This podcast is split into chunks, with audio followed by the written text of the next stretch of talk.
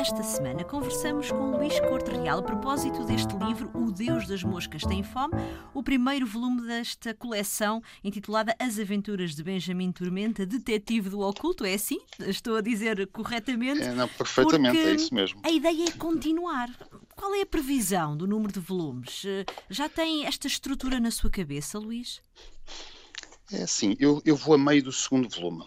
E, e, e, recuperando esta tradição vitoriana, o Benjamin Tormenta tem que visitar as grandes capitais da época. Ele tem que ir a Londres, ele tem que ir a ah. Paris, ele tem que ir a Constantinopla, uh, ele tem que ir ao Cairo e ao Egito. Portanto, o conto do Cairo e do Egito está escrito, ficou enorme, tem o tamanho de um romance. Uh, eu acho que é o conto mais interessante de todos, ficará para este segundo volume.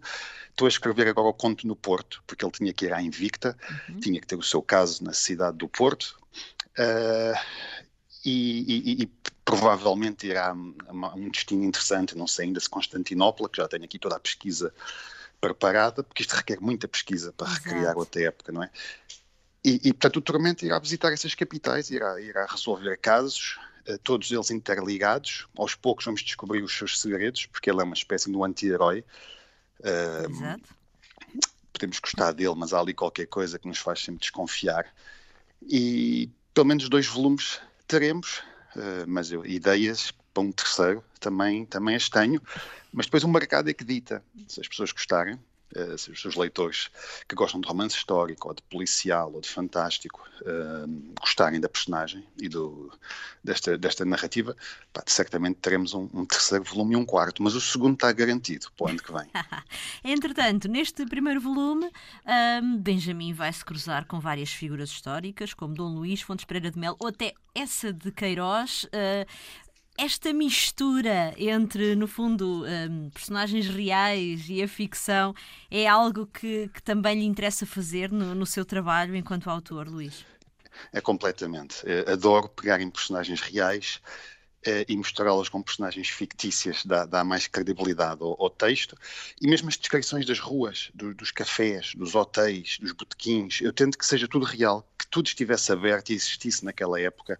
Se menciona um cantor ou um político ou alguma situação, eu tento sempre que seja repescado. É, é, é talvez até um, algo que o leitor nem vai reconhecer porque também eh, não, não vai saber se é assim ou não, mas só é curiosos que queiram investigar se aquele café, se aquele restaurante realmente tinha vista para o Rocio ou não tinha, provavelmente uh, vai confirmar que sim, que era assim.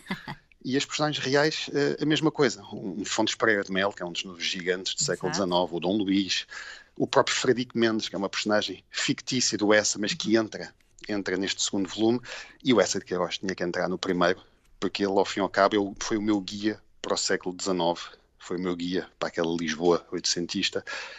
Todas as descrições que havia dele, físicas e, e, e mentais, de personalidade, eu fui buscá-las, agrupei-as, tentei colocá-las.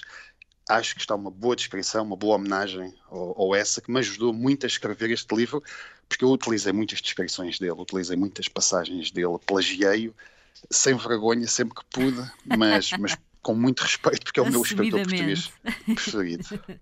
o Deus das Moscas tem fome, de Luís Corte Real. A edição é da Saída de Emergência. Boas leituras.